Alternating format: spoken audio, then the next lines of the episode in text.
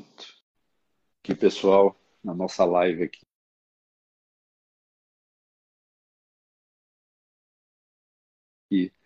do Sinapro.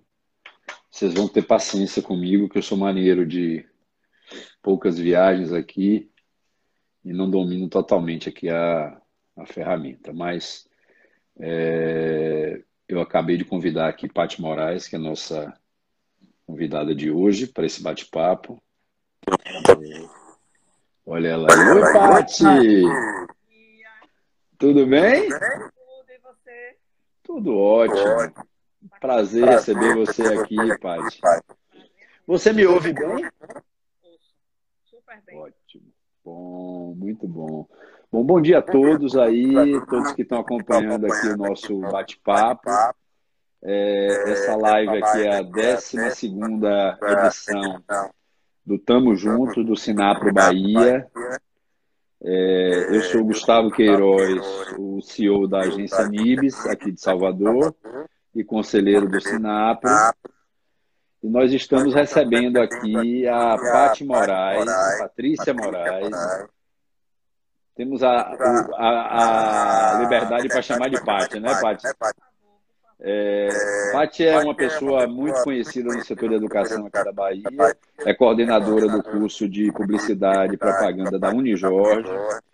Pati tem mais de 20 anos de experiência em educação, Atualmente ela coordena os cursos de publicidade e propaganda, cinema, audiovisual, jornalismo, produção audiovisual da Unijorge. É, é uma pessoa bastante ativa no mercado, uma querida amiga também, além de tudo. É, Pati, um prazer ter você aqui. Prazer é meu. Prazer é meu, principalmente para falar sobre esse assunto que eu gosto tanto. Estão dizendo que está dando eco. Está é, tá dando é... eco Deixa eu ver aqui o que, é que eu posso fazer para melhorar. Melhorou? Eu estou te ouvindo super bem. O eco está onde, gente? Porque talvez seja importante. Eu, Gustavo já está com fone. É. Peraí, peraí.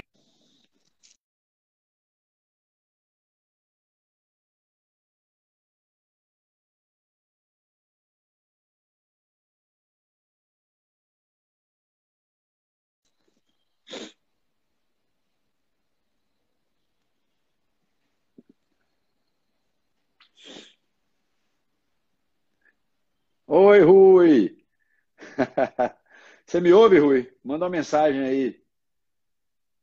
Você é o é o parceiro mais assíduo das lives do Sinapro, hein, Rui? Diana até me deu um recado aqui, disse ali. Fale com o Rui, viu? Senão ele briga comigo. ah, querido Rui. É, bom, é, eu não estou vendo aqui Pati, deixa eu tentar de novo colocar ela de volta.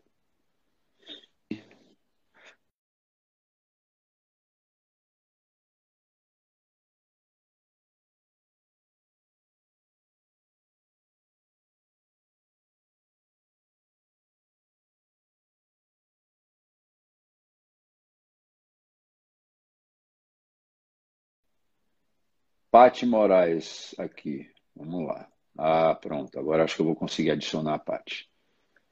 Deixa eu ver aqui.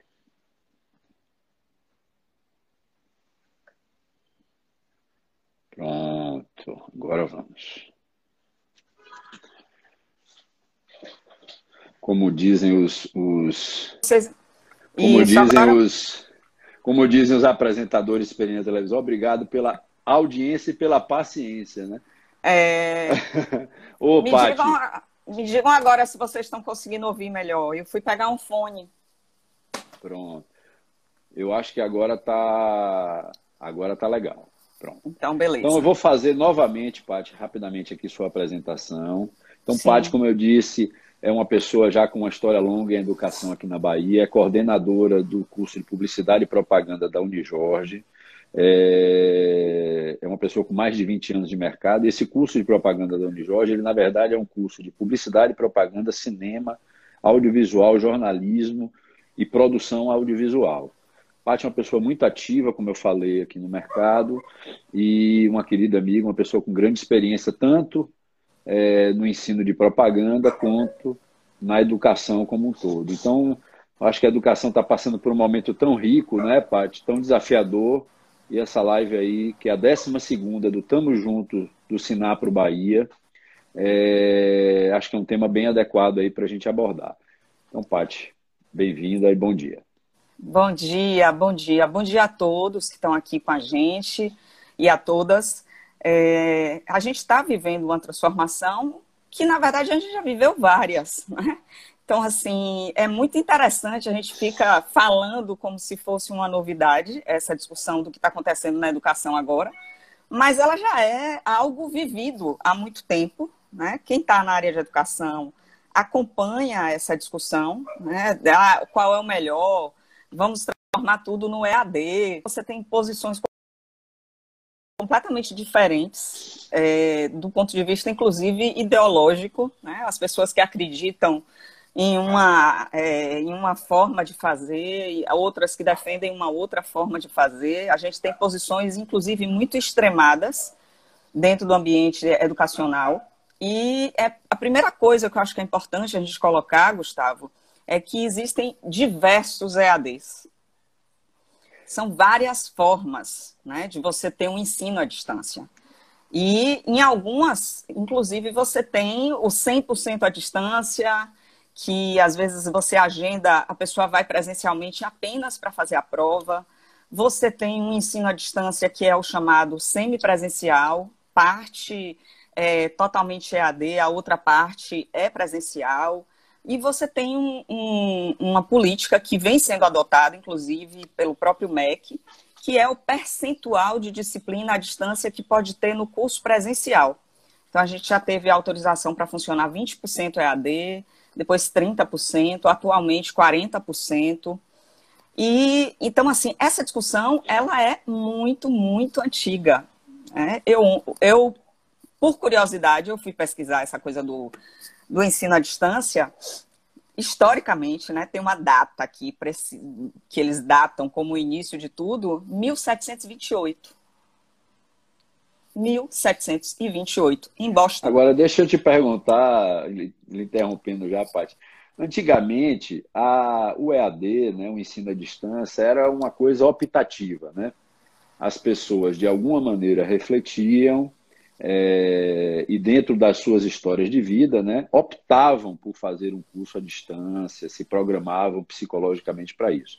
Hoje, especialmente nos, nos ambientes de infantil e de ensino médio, é, e também no ensino é, universitário, as pessoas estão tendo que aderir, é, digamos assim, compulsoriamente ao modelo EAD, às vezes sem habilidade, sem intimidade com a tecnologia, sem disciplina para esse tipo de coisa. Como é que você vê isso? Né? O, o EAD, até antes da pandemia, que era uma coisa optativa, que era uma coisa que as pessoas se dirigiam, e hoje que está todo mundo tendo que ter contato com isso, mesmo sem estar tá optando por isso. Optativa em parte, porque o que a gente percebe, especialmente no Brasil, é que as distâncias continentais não faziam, não, dava condições para que se chegasse o ensino em todos os lugares. Então, muitas vezes, essas pessoas eram a única alternativa, a única possível. Então, assim, é, é, é algo, por isso que é uma discussão com muitas camadas.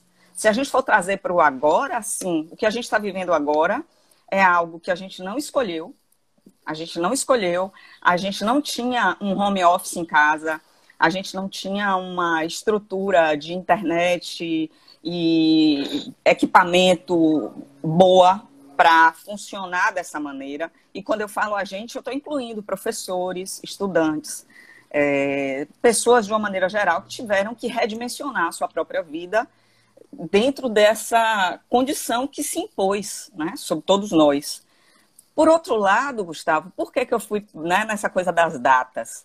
Porque tem algo muito curioso nisso aí, nessa discussão do ensino à distância.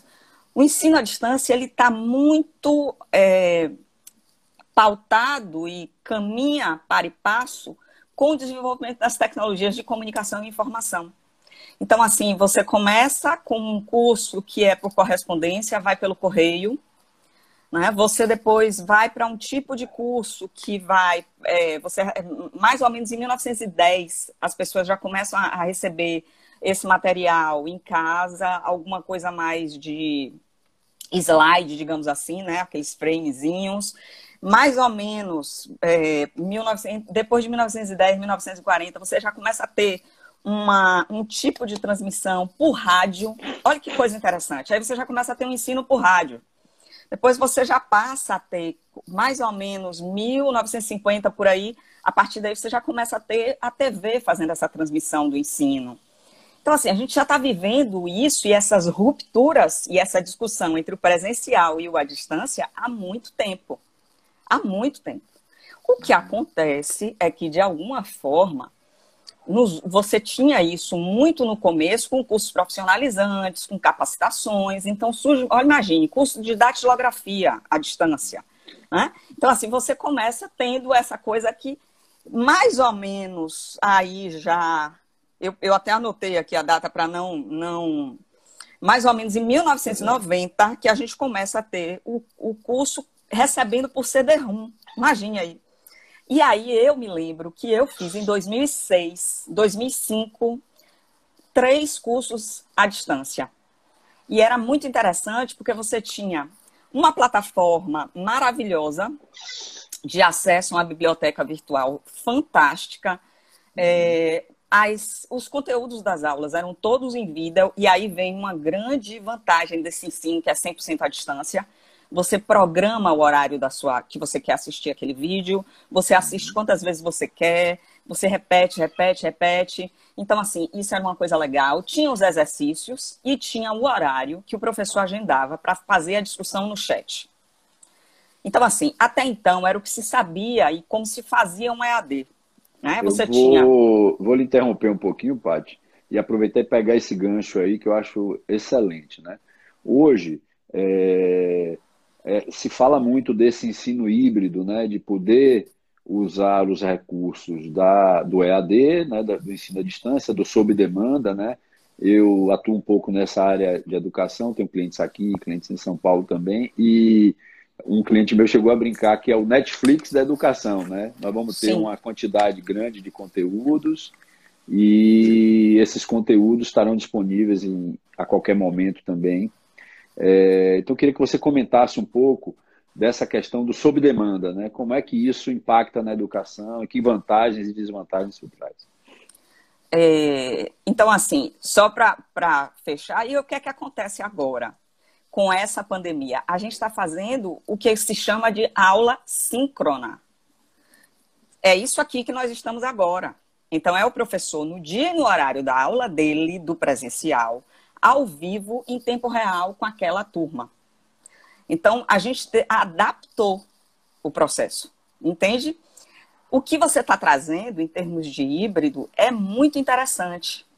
Por quê? Porque você tem um conteúdo que seria um conteúdo é, mais de uma aula que você, na, no, digamos assim, você não teria necessariamente que estar ali naquele momento que o aluno pode assistir os vídeos antes, que o aluno pode é, fazer exercícios, é, ser provocado para fazer determinados tipos de resumo, e aí ele vai para a aula já com algum conhecimento. E isso é uma discussão muito importante na área de educação, Gustavo. Uhum. Porque Sim. muitas vezes esse estudante ele vai para a aula sem saber nada do certo. assunto. E tá. vai esperando do zero que o professor ensine tudo para ele. Ah, sim. Com esse tipo de recurso que o ensino híbrido promove, é o que vai uhum. entrar na discussão da questão do Ó, tem alguém pedindo para falar do EAD para crianças. Vou falar daqui a pouco. É. Então, assim, tem, entra aí uma discussão muito interessante que é essa questão desse perfil desse aluno, que ele vai sentar e vai esperar que o professor é, passe e transmita tudo para ele. A partir do momento que você tem isso, que você está chamando aí, essa plataforma, é bom por outro lado, tem questões. Eu vou falar das questões, mas qual é o bom? O bom é que esse estudante ele pode estudar antes, ele vai ser provocado antes, ele vai ter uma base para chegar na aula e já partir para um, uma discussão com esse professor. Uhum. Né? Então, assim, é, isso é uma coisa que é, é um recurso interessante. Qual é o desafio disso? É preparar esse professor para fazer mais coisas. Verdade. Ele Paty. tem que gravar é, vídeo. É. Eu ele soube, tem que editar às vezes. Eu, eu tive uma informação né, de que os professores que já têm uma, uma afinidade maior com a tecnologia e tal já estão né, usando esses recursos. Né? Tem um professor de uma escola que eu conheço que ele faz o início da aula dele no Instagram, ele começa a fazer os spoilers da aula, quiz, né, interação com os alunos, faz a aula é, é, e depois da aula ele disponibiliza conteúdos complementares no YouTube e responde os chats e tal, uma coisa bem omnichannel assim, né? Eu acho que isso também vai envolvendo um pouco mais os estudantes, com a discussão também que eu queria aproveitar e provocar para você falar um pouco, é a questão da, do estímulo, né? Especialmente na educação infantil, como se falou, tem um problema que é a questão da atenção, mas ao mesmo tempo a motivação a partir dessas novas tecnologias, novos recursos, recursos de visuais, recursos de, de vídeo, enfim. Isso pode gerar uma nova motivação também para essa turma jovem que está em contato com videogames, jogos, etc. Né? Queria que você falasse um pouco sobre isso aí. Foi o que eu falei. Deixa eu, desculpa aí, coisa... só uma coisa a mais. É registrar a presença de Vera Rocha, presidente do Sinapro, também está aqui com a oh. gente ao vivo. Oi, a live está aí com bastante gente, entre elas a nossa presidente aí. Bom dia, Vera. É, Gustavo, tem, tem uma coisa aí que eu acho que é importante. A gente está falando de algo, a educação ela está caminhando junto com essas transformações, tanto da, das tecnologias de comunicação quanto de informação. E isso não é de agora. Por isso que eu falei, vem o rádio, vai lá e olha o curso pelo rádio televisão, telecurso, você lembra do telecurso? Telecurso, então, assim, segundo. Lembra? É, então, assim, é importante a gente levar em consideração. A educação ela vai utilizar todos os recursos possíveis. E tem mais uma coisa: a gente está falando de novas gerações. A filha de, de uma amiga minha, ela está agora com 17, mas ela me disse isso quando ela tinha por volta de 15, 16. Eu perguntei a ela: como é que você estuda? Porque o que é que aconteceu? Eu comecei a estudar. Lembra que eu lhe falei que eu estou agora de estudante? Eu comecei a estudar e eu comecei a ter dificuldade da rotina, né? Que é diferente. Eu estudo dentro dos meus horários, aquilo que eu gosto, mas eu me vi forçada a estudar dentro daquele horário para cumprir determinadas metas e com conteúdos que nem sempre. Né? E aí o que, é que aconteceu? Eu fui perguntar para ela: como é que você estuda? Gustavo, ela estuda por todos os lugares, menos pelo livro. Ela disse: Tia, eu levo o livro para a escola porque tem que levar, mas eu não uso o livro. Não, eu não faço questão de prestar atenção na aula desse professor, não. Não faço, não. Aí abriu isso que você está chamando de Netflix. Abriu uma plataforma maravilhosa, maravilhosa, que eu não vou lembrar o nome agora, e é melhor até que eu não lembre mesmo. a gente não fazer uma, uma ação aqui. Mas, assim, é, em que você tinha literalmente o template do Netflix. O, o professor de química tinha o, a, a, o BG, digamos assim, da, da plataforma de química, era o, o Breaking Bad. E era a cara do professor. Então, assim, e aí esse professor fazia o vídeo super divertido, fazia resumo, exercício, estava tudo nessa plataforma, todas as disciplinas e tudo pronto, mastigado para o Enem. Uhum. E é óbvio que ela preferia estudar nessa plataforma. Por quê? Porque a sala de aula presencial nem sempre conseguia manter esse ritmo, essa diversidade de recurso, gamificação, vídeo para que ela possa. Na aula, às vezes, você não quer pedir para o professor repetir. Você pode pedir até uma vez, mas se você ainda não pegou aquilo, você não pede três, quatro vezes. O vídeo você vai repetir 50 vezes e você não vai ter nenhum tipo de constrangimento. Então, para ela, funcionava melhor. E ela está agora né, fazendo o preparativo, está na véspera do, do, da, da questão do Enem, está no último ano. Então, assim, é, não acho que o professor vai ser desnecessário, não. Essa é a grande, eu acho que esse é o grande engano. Que a Ao lógica, contrário, eu acho. Pelo contrário. Inclusive, viu, Paty, eu, Ele eu tive vai a oportunidade ser... de, de, de ver o exemplo da educação nesse nível em outros países.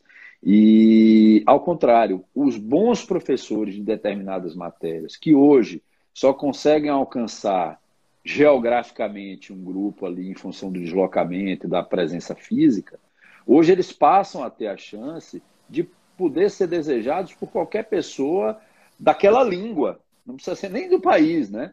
Sim. E isso eu acho que é uma tendência muito grande. Estava falando com um diretor de escola amigo meu, que os bons professores, quem consegue, quem tem didática, dinâmica para passar bem o conteúdo, é, ao contrário, hoje ele se torna um, quase que um detentor de conteúdo e uma instituição em si, além das próprias escolas onde eles Sim. estão se dedicando. É o próprio Jubilu, que, eu, que é, é. quem tiver a oportunidade ele tem um canal, as pessoas têm que assinar o canal, ele coloca alguns vídeos disponíveis e tudo, mas assim, ele é um fenômeno. Ele é um fenômeno. Quem quis, é, essa galera toda do ensino médio, do ensino fundamental, estuda biologia com Jubilu. Então, assim, é, isso é uma coisa importante. E tem uma outra coisa que eu quero falar aqui, Gustavo. É, ser professor é uma sofisticação. É uma área extremamente sofisticada. Não é fácil não é para qualquer um. Né? Às vezes as pessoas me procuram, poxa, Paty, eu estava pensando em dar aula. Por quê? Ah, porque. E às vezes pensa como se fosse uma complementação de renda. Não é por aí. Ser professor é difícil. Ser professor requer preparo em todos os aspectos, porque você tem que ter um super equilíbrio emocional. A gente está lidando com dezenas de pessoas ao mesmo tempo. Cada uma chega numa vibe. Então, e outra, você tem que despertar naquelas pessoas a vontade de aprender, porque elas chegam cada vez mais confusas. A geração que está chegando, ela não sabe o que quer, Gustavo. É difícil, é raro você ver um aluno vocacionado. A gente está aqui falando de publicidade e propaganda. Publicidade e propaganda é uma área que é cada vez mais difícil. Você vai, tem que é, cultivar a vocação naquele estudante. Então, assim, a área docente, e aí quando eu falo de docente, eu falo de ensino infantil, que também é dificílimo. E aí alguém falou, fala do EAD no ensino infantil. A gente aquele dia estava conversando, eu acho que é mais complexo, porque na infância uhum. se aprende muito com o corpo. O corpo uhum. é fundamental. Então, não é uma lógica de substituição. A gente está falando de complementariedade, a gente está falando de alternativas de recursos. Então, não é isso ou aquilo. Ah, porque se for presencial não pode ser AD, se for AD não pode ser presencial. Não é essa a lógica. A lógica é o que tem de melhor em cada coisa, o que tem de recurso que eu posso usar e que vai funcionar com esse estudante, Ô, com aquele estudante. Aproveitando um isso que um você está falando, é, eu queria voltar a discutir um pouco porque eu, eu sou pai também. Eu tenho um filho de 23 e tenho um filho de 8 anos. É, tô, os pais estão muito preocupados com os alunos, né? É, como que eles se adaptam a isso em casa. Muitos é, não se adaptaram, deixaram de estudar. Né? No ensino universitário, houve situações opostas, gente que estava em universidades federais que não conseguiram dar sequência ao ensino, tiveram a interrupção nas suas aulas.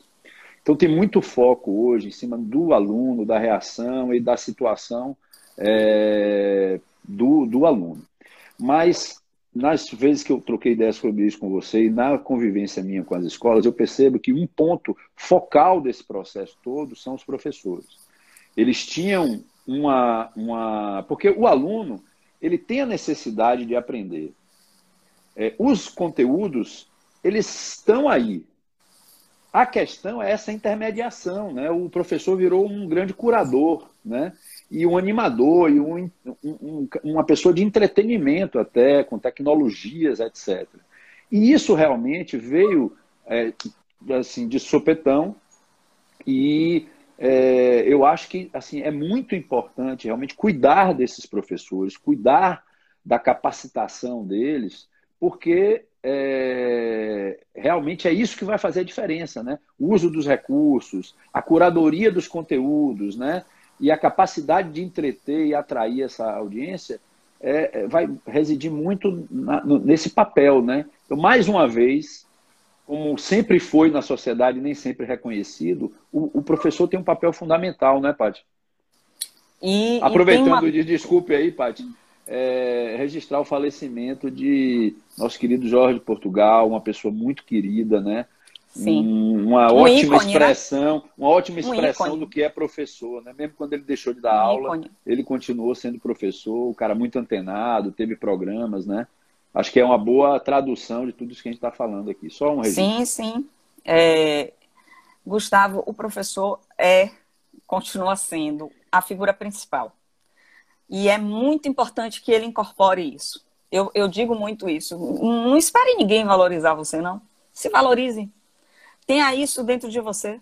Tenha muito claro o que é o seu papel, qual é a sua importância. O professor é fundamental nesse processo. Agora, a gente tem um ambiente cultural que descarta esse professor. Esses dias eu li um desabafo falando sobre isso. Uma, uma professora que postou que ela está acompanhando todas essas reportagens e todas as reportagens falam como é que vai ser para as crianças, como é que vai ser para os alunos quando eles voltarem para a aula, mas e o professor? Né? Que, como é que está sendo pensado isso? E tem uma coisa que, assim, para a gente, eu dei aula agora nessa quarentena, é, eu comentei com você. Eu estou aqui, eu estou conversando com você, eu estou olhando para você. Então, assim, a gente poderia ficar aqui horas, as pessoas estão fazendo seus comentários, volta e meia a gente desce o olhar e, e lê o comentário de alguém, a sala de aula, da maneira como a gente está vendo agora, ela é extremamente solitária. Porque você não vê o aluno. É, a tela é preta. É uma tela uhum. preta. Você não vê, você não ouve. É, eu passei por uma situação, Gustavo, muito emblemática. Acho que eu vou usar esse termo. É, eu liguei para um aluno, ele estava com dificuldade de acesso e tal, eu liguei para ele. E aí eu, um barulho muito forte no fundo, alto. Aí eu disse assim: você pode abaixar a televisão, por favor? Posso, professora? Mãe, mãe, fala mais baixo, mãe. Não era a televisão, Gustavo. Era, era a mãe do menino. Era, a, era a família do menino brigando dentro de casa. e era uma briga de novela, tanto que eu achei que era uma televisão. Então, assim, observe que o, o, o, cenário que a gente tem com essa, esse isolamento, ele invadiu a casa da gente. Então, assim, eu estou dando aula, as pessoas estão olhando minha casa. De alguma forma, é um pedaço da minha casa, mas é minha casa. Né? Eu não estou num ambiente neutro, que é uma sala de aula, eu estou dentro da minha casa. Então, assim, é, eu também acabo, se esse menino ativa microfone, ou se esse menino ativa a câmera, eu vejo a casa dele. E a gente tem uma coisa muito sintomática da realidade brasileira. Essa, é, é, essa condição em que a, o isolamento social e essa pandemia nos colocou, ela fez com que as desigualdades do Brasil ficassem muito evidentes. Muito, mais muito, muito, muito. A gente tem é, questões assim, você percebe claramente como é uma conquista para algumas pessoas estar no ambiente universitário. Claro. A casa deles não tem a menor condição. É, teve um Agora, estudante mesmo... Paty, é, aproveitando esse, esse ponto que você chamou aí, que a gente está abordando nesse momento, que é a questão do professor, né? É, uma coisa que é muito forte assim e muito reconhecida por todos, um bom professor muda a vida de um aluno, né? Um bom professor, uma boa influência de um bom professor, ele direciona, ele cria um, um futuro para uma criança, direciona, educa, né? É, como é que essa capacidade de transformar vidas é, nesse ambiente eletrônico, vamos supor, onde a, preponderantemente nós tivéssemos o conteúdo sendo passado assim, essa capacidade, eu acho que ela continua, ela continua existindo, né? É, a influência, ela, nós que fazemos lives, a gente influencia pessoas, né? Eu acho que essa capacidade vai continuar, mas ela tem que ser exercida de uma nova forma, né? Me fala um pouco sobre, né? Vamos continuar transformando vidas é, digitalmente e, e à distância? Gustavo, é, a lição número um para quem trabalha com educação é criar conexão com esse estudante. Presencial, à distância, pouco importa. A lição número um. Não é porque você está presencial que você vai conectar. Isso é um engano. Você pode, inclusive, afastar. Você pode criar uma, um tipo de é, sentimento de querer distância. Não, não vou para aula desse professor, não, não, não. Então, assim, isso não é o meio. E é essa a questão. Né? Não é o meio. É a, lição número um: crie conexão. Crie uma relação de confiança. É, peça permissão para fazer a transformação. A transformação ela não depende exclusivamente do professor. Esse estudante ele tem que permitir. E a permissão acontece a partir do momento que a relação de confiança se dá. E essa relação leva um tempinho para construir. Ela começa a partir do momento que você vê a pessoa, é individualizado. Então não é uma relação com todos ao mesmo tempo. Ela vai se dando de maneira muito diferenciada de um estudante para o outro. Alguns estudantes, elas, eles chegam muito receptivos, muito. Eles já chegam abertos para o processo. Outros não. Você precisa cultivar aquilo. Então, de novo, ser professor é muito sofisticado. Não é apenas dominar um conteúdo você tem que saber fazer uma avaliação. Você tem que saber. Quer ver uma das coisas mais difíceis para um professor? Feedback de avaliação. Bote o menino para fazer avaliação e dê feedback para ele sem que ele zangue e saia com ódio mortal de você, achando que você destruiu a vida dele. Dar um feedback para que a pessoa aprenda com o erro é dificílimo. E essa é geração mais difícil ainda, né? Uma geração que tem dificuldade de ter esse feedback. Paty, eu queria é agora, nesse momento da nossa conversa, é, puxar um pouco a discussão para a propaganda, né? A live chamou para uma para uma, para o ensino da propaganda. temática para o ensino da propaganda. Esse ano para mim foi muito emblemático porque o Festival de Cannes, é, que é um, uma referência para a propaganda mundial, talvez a maior referência, né? Ele é muito percebido do ponto de vista do, da premiação, né? Sim. Poucas pessoas sabem que Cannes ele é um festival que tem um conteúdo absurdo, assim, a quantidade de palestras, de exposições, de discussões, de debates é enorme e muito mais relevante até do que a própria premiação. E Esse que vocês ano... vêm trazendo para cá, né? É, Na sala de cinema, vem compartilhando exatamente. com a gente. Mas ali é uma abordagem fantástico. mais até do ponto de vista da premiação e de tendências, né? Sim. Mas o que eu queria chamar a atenção esse ano, pela primeira vez, Cane abriu sua plataforma e qualquer pessoa em qualquer lugar do mundo poderia acessar todas as palestras, todas as discussões, as premiações é, acontecendo ao vivo. Então, é, foi uma disruptura, né? Quer dizer, de repente, é, a minha equipe, por exemplo, na minha empresa, eu fiz questão de chamar a atenção, ali estava, vamos dizer assim, a, a ponta do conhecimento é, da nossa atividade disponível de graça para todos. Né? Existe, evidentemente, a barreira da língua, que aí é uma outra coisa para a gente discutir também. Né? Mas é, imagina o que é para um professor né, dispor de uma plataforma Sim. dessa, que coisa, né? Se eu falo da Sim. curadoria, né? Mas queria que você falasse um pouco do ensino da propaganda mais específico aí.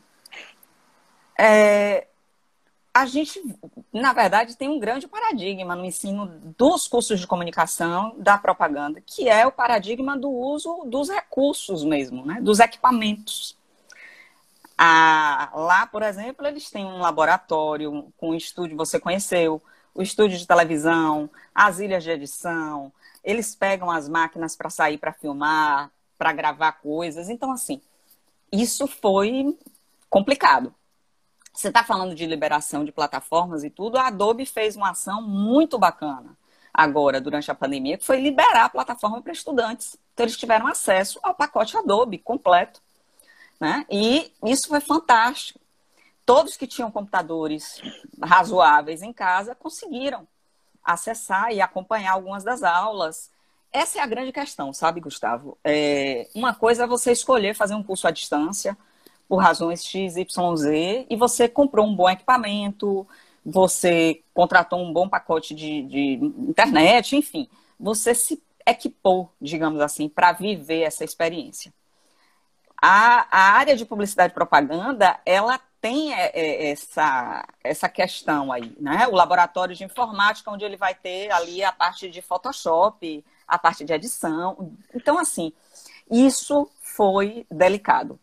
Tanto que, no nosso caso, a gente fez o que foi possível trabalhar à distância e a gente deixou uma carga horária para, quando voltar para o presencial, ser integralizada.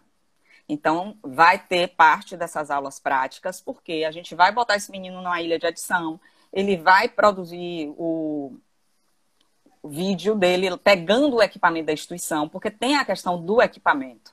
Né? Então, isso é uma coisa. Ah, parte, mas tem celular, faz tudo pelo celular. É, tem celular, faz tudo pelo celular. Mas esse menino não tem um celular nem sempre top. Não tem um celular tão bom assim. Uma das, das grandes questões que virou polêmica, treta, foi: meu celular não tem memória, Paty. Não dá para ficar três, quatro é, aplicativos de videoconferência, porque meu celular não tem memória. Eu tenho que apagar um para colocar o outro. Então, a gente está falando, é isso que eu estou dizendo, por isso que essa desigualdade econômica, ela é tão significativa. A gente está falando de realidades muito, muito diferentes. Muito. Muito. Tem um menino que tem um computador em casa, que tem um quarto dele, em que ele fecha a porta e ele está lá no quarto dele, com o computador dele, acompanhando a aula. Tem o outro que não tem, tem celular, está num quarto com não sei quantas mil pessoas. Então, não é tão simples, né? Eu, eu, eu te digo o seguinte, o mais difícil, e aí uma das coisas que a gente conversava muito no grupo de professores foi a palavra de ordem deste semestre é flexibilidade. A gente precisa entender que a gente está lidando com pessoas muito diferentes, com realidades muito diferentes. É flexibilidade com eles e com a gente. Porque para a uhum. gente também foi difícil. Algumas pessoas não queriam colocar a cara na tela nem aluno, nem professor. Uhum. Então, é, é um, um, um cenário que, para alguns professores, também a criança tinha filho pequeno em casa. Uhum. E era complicadíssimo. Vai trancar o menino no banheiro? Então, é, é um pouco essa lógica, entendeu? E eu acho que no ensino da publicidade e da propaganda a gente conseguiu. Eu estava essa semana fazendo um balanço com os professores, né? Foi fantástico, Gustavo. Foi fantástico. Olha, eles produziram, eles usaram aplicativos de, de produção de é, recursos de áudio, de vídeo, eles produziram podcasts, eles produziram. Teve uma turma de audiovisual que produziu documentário, documentário sobre a quarentena, fizeram documentários. E não ficou, ficou alto nível. Foi surpreendente. Então, assim, tem uma coisa muito importante, que é a capacidade da gente de se reinventar, de se adaptar, de pensar soluções diante de uma situação que aparentemente é aversiva. Né? Muita gente surtou, muita gente deprimiu, a gente a está acompanhando os casos de violência doméstica. Então, assim, tem várias questões nisso tudo. São muitas camadas. E a gente não pode desconsiderar que nosso estudante está dentro dessas camadas. Né? Claro. Agora, eu estou feliz com o resultado. Semana passada, Gustavo, a gente fez um evento de iniciação científica. A gente continuou produzindo, os alunos apresentaram resultado de trabalho. Então, assim, é, a, a agência experimental, ela funcionou, fez campanha. Então, assim, teve progresso. A gente conseguiu sobreviver Essa é uma produzindo. pergunta que, assim, no, na nossa live, né, que é do Sinapro, das agências, né, é, uma das preocupações de nós, empresários da propaganda, é assim, que alunos estão sendo formados dentro deste ambiente, né? Nós daqui a dois, três anos, nós vamos estar recebendo esses alunos para trabalhar nas nossas empresas, né? E já antes da pandemia, havia uma discussão grande, eu me lembro de ter feito algumas conversas com você sobre isso, da questão da adequação do, das emendas, do conteúdo programático com as necessidades do mercado, né? É, claro que é, existe uma, uma distância entre a academia e o mercado, mas é preciso haver uma sintonia ao mesmo tempo. Né? E a gente já se Sim. queixava antes de que é, tinham coisas que estavam acontecendo no mercado que ainda não estavam na academia. Né? E talvez essa questão da, da pandemia e da, do ensino híbrido, da, do uso de tecnologia no ensino, também possa trazer um pouco mais para próximo o aluno do que está acontecendo no mercado. Né? Eu queria que você comentasse um pouco isso, da, do ajuste dos conteúdos diante de tudo que está acontecendo, para que fique mais próximo do que está acontecendo no mercado. A gente, eu acho que assim, a gente fez muito. É, o conteúdo da, da disciplina, a, a, proposta da disciplina foi cumprido, se seguiu a ementa, mas teve muito do experimental. Eu convoquei muito eles. Eu falei, vamos experimentar, vamos aproveitar que a gente está vivendo uma crise e vamos experimentar. Vamos experimentar tudo que a gente puder, porque depois a gente avalia. Não dá para avaliar antes, não dá para julgar antes, entende? Então, assim, alguns estudantes, era engraçado, eu comecei a provocá-los. Eu disse, ué, cadê a geração digital? Vocês estão parecendo uns velhinhos de 80 anos. Cadê a Vocês são a geração digital. E comecei a provocá-los. Por quê? Eles resistiram muito no começo. Eu falei, vocês estão dizendo que vai dar errado sem ter vivido. Vocês não sabem. Vocês não sabem o que vai acontecer. Vocês não sabem como vai ser. A gente não tem como prever.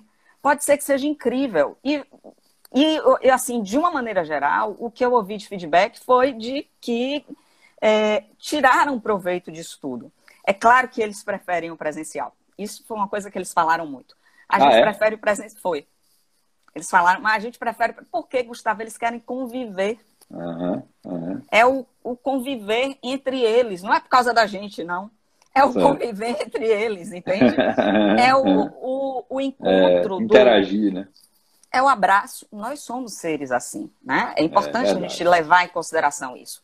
O é cérebro da gente precisa do contato físico. É então não é dá para simplesmente ter uma lógica de exclusão, porque a gente já está num isolamento social uhum. e você achar que está tudo bem, não está. Né? A gente precisa desse contato, é, o abraço, o andar de mão dada, se encontrar, né? a saudade. Diana botou aqui a saudade, é isso. É, a gente precisa, precisa para ter saúde mental. Né? Então, assim, a gente não está falando de algo que é simplesmente uma resistência, mas, assim, teve muita experimentação e isso eu achei muito bacana. Vamos uhum. ver se isso aqui funciona. Vamos, a gente fez uma aula da saudade, totalmente à distância. E foi engraçado porque um dos professores, ele saiu para fazer doutorado e tudo, aí eu convidei, eu falei, olha, os meninos lembraram de você. E era um uhum. professor que até então ninguém gostava. Olha que curioso, né? No dia da, deles terminarem, eles descobriram que esse professor foi incrível, fantástico. Aí eu chamei. Aí ele disse: Poxa, Patrícia, eu não estou saindo de casa. Eu estou no isolamento. Eu disse: Mas não vai sair de casa, criatura. é, é virtual. A gente vai fazer um, um encontro. De... Ah, então tudo bem. Resultado: tinha uma professora que estava morando nos Estados Unidos. Nós conseguimos reunir pessoas de vários lugares do estado da Bahia, de fora do Brasil, com esses formandos. E foi emocionante. Foi emocionante, Gustavo. Então, assim tem possibilidades de estudo, tem é. alternativas, tem soluções. Eu acho, viu, viu, Paty, que a discussão no começo ela ficou muito nisso, né? É a distância, é presencial, ficou muito dicotômica a discussão, né? Um versus o outro.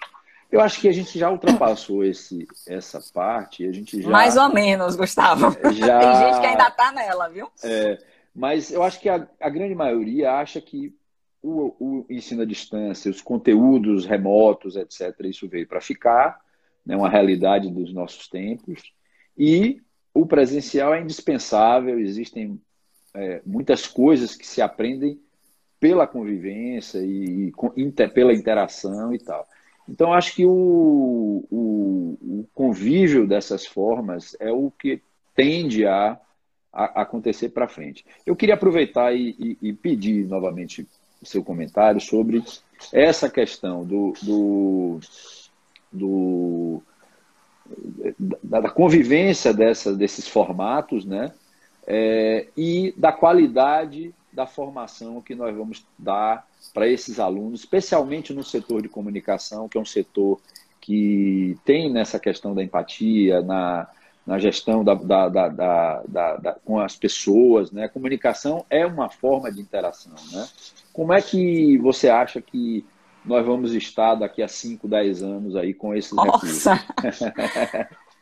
Gustavo, você falou dessa relação com o mercado. A gente fez muito esse trabalho de observação. Vamos lá, vamos ver como é que está fazendo. Ó, gravaram ali um VT, ó. Vamos ver aquilo ali. Ó, como é que está caminhando isso aqui? Vamos olhar essas influenciadoras. Olha o que aconteceu. Discutir. Então, assim, a gente fez muito esse trabalho agora de observação de como é que o mercado estava sobrevivendo a tudo isso o jornalismo, como é que está é, se, digamos assim, se adaptando a, a, a esse processo.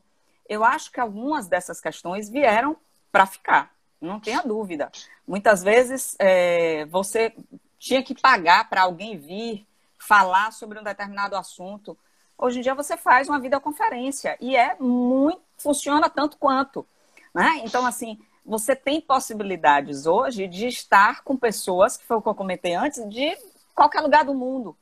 Isso para uma sala de aula é genial. Você não vai precisar de uma super verba para pagar o voo, o hotel dessa pessoa, verificar a agenda dessa pessoa para se retirar de um determinado lugar, determinado lugar três, quatro dias.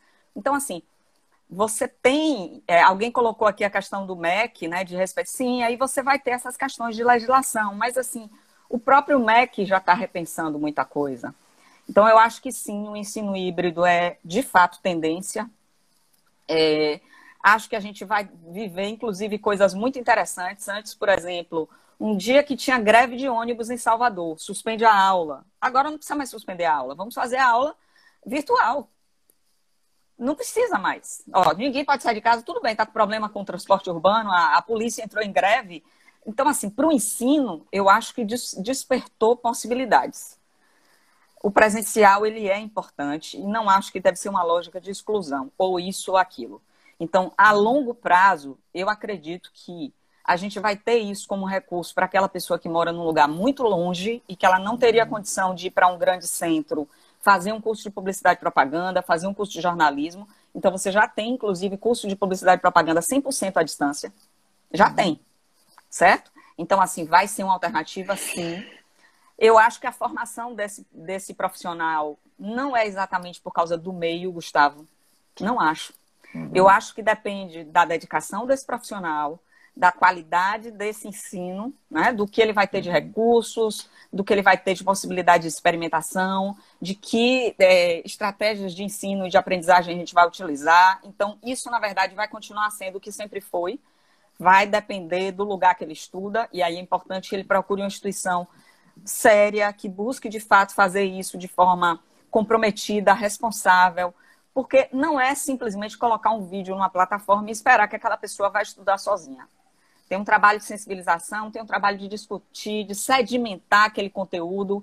Publicidade e propaganda é um curso que precisa fazer, fazer, fazer, praticar, praticar, errar, fazer de novo, errar, fazer de novo, de novo, de novo. Então, não é algo que a pessoa vai fazer sozinha. Ela precisa desse trabalho de orientação de professores. Então, por isso que, assim, de novo, qual é a qualidade do profissional? Essa resposta ela é exatamente igual ao que a gente estava vivendo antes da pandemia. Uhum. Ela depende dessa instituição, mas também depende desse estudante. O que eu acho que a gente vai ter realmente de possibilidade é, como antes abrir o leque muito para pessoas que antes sonhavam em fazer um curso de publicidade e propaganda, mas estavam no interior do Brasil e lá não tem faculdade e ele agora vai claro. poder fazer. Uma coisa, Paty, que é, eu, eu, venho discutindo também com colegas de mercado, né? Que antigamente a gente fazia, né? Um curso de quatro anos, a gente está chegando ao final, tá, Paty? A gente tem mais dez minutos aí. É, a gente fazia um curso de quatro anos, estava pronto para o resto da vida, né? Ia trabalhar e viver desses quatro anos o resto da vida. Né? No máximo fazer uma pós-graduação, que era um aprofundamento daquilo ali. Hoje, as coisas mudam por minuto, né?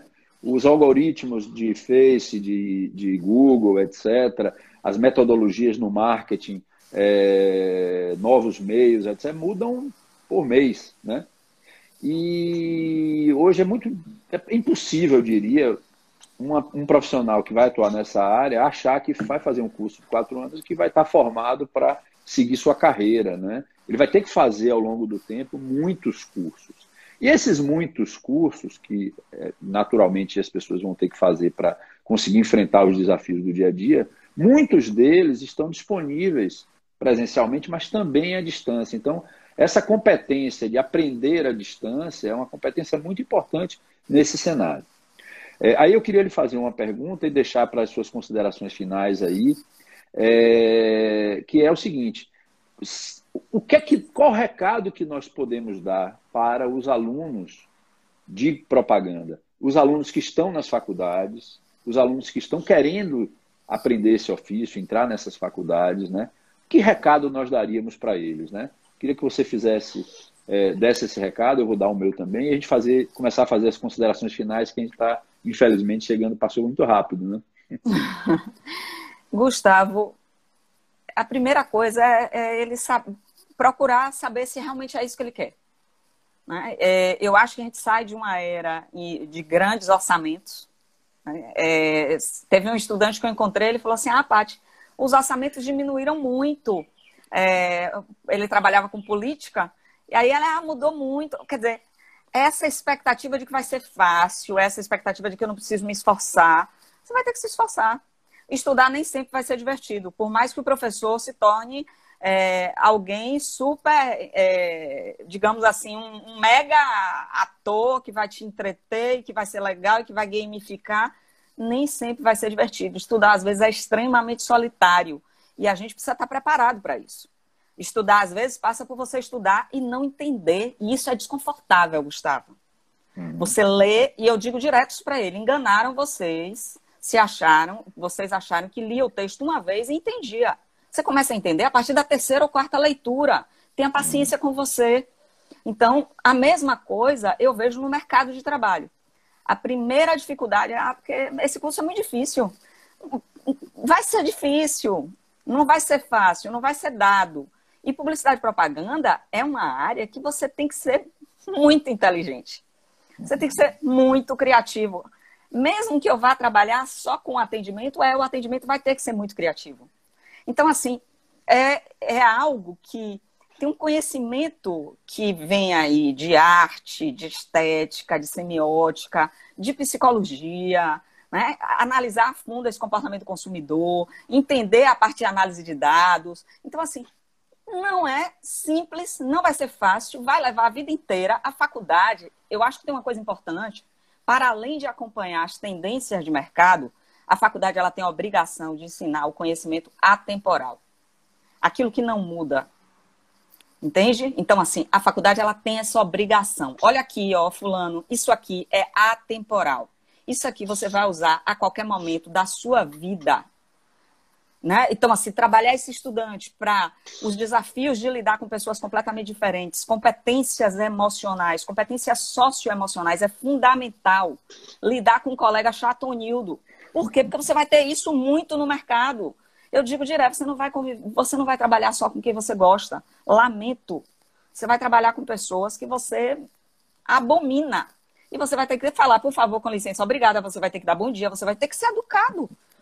Então, eu acho que a universidade, ela precisa se colocar nesse lugar de uma instituição que vai sim criar condições para que ele acompanhe as tendências de mercado, mas é o que você disse, Gustavo muda o tempo inteiro. Então, esse menino ele tem que saber disso. Olha, vai mudar o tempo inteiro. Eu vou ter que estar preparado para procurar estar atento para o que está acontecendo. No entanto, tem algo aqui que é atemporal. Isso aqui é meu núcleo, é a minha base como publicitário. Isso aqui não muda. Isso aqui é o que vai me sustentar. Então, eu, eu, o recado que eu dou para esse estudante é muito nesse sentido. Faça seu núcleo duro, forte, para que você tenha condições de que nessas outras camadas do que se transforma, dos desafios que vão vir, né, das portas fechadas, que vai ter muita porta na cara, que você consiga trabalhar essa resiliência e continuar. Então, é, é muito esse equilíbrio né, entre essa coisa que está mudando o tempo inteiro, mas tem coisas que se você observar, Gustavo, você quer o quê num profissional para botar na sua agência? Você quer alguém responsável? Você quer alguém pontual? Você quer alguém que promete, cumpre o que prometeu. Você quer alguém capaz de olhar para o erro sem grandes milindres e sem grandes vaidades. Vai olhar e dizer, poxa, ah, Gustavo, realmente, eu posso melhorar. Indê aqui, eu vou melhorar. Então, assim, você quer características, Gustavo, se você parar para observar, humanas, trabalhadas, bem resolvidas, equilibradas.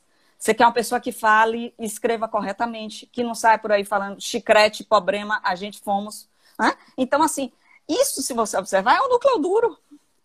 Né? Claro, então, assim, claro. essas competências aí, elas são esse conhecimento para entender e se colocar no mundo, saber transitar pelos espaços, e acompanhar essas transformações, entendendo que não é rígido, não é para sempre, que vai ter essa dinâmica o tempo inteiro. Respondi? Claro, muito bem. A turma está elogiando muito, foi excelente o papo, viu, Paty? Sempre um prazer estar com você, uma pessoa que está nas duas pontas, né? Fiel à academia, competente, tudo, e ao mesmo tempo sempre interlocutando com o mercado, presente com o mercado e tudo. É, quero parabenizar. E agora estudante também, Gustavo. Agora também estou estudante. Isso, isso todos nós seremos o resto da vida, né? É, então, quero encerrar agradecendo ao Sinapro pelo convite. Essa série de lives do Sinapro é uma, é uma, é uma benção mesmo, tem muito conteúdo interessante. Quem tiver interesse, está tudo disponível no, no Instagram do Sinapro, tem lá os links, você pode entrar e, e consumir esses conteúdos todos, são todos de alto nível, tá? É, então, parabéns ao Sinapro por mais essa iniciativa do Tamo Junto. É, agradecendo a Vera, nossa presidente aí, e a Paty, nossa convidada aí, cheia de conteúdo.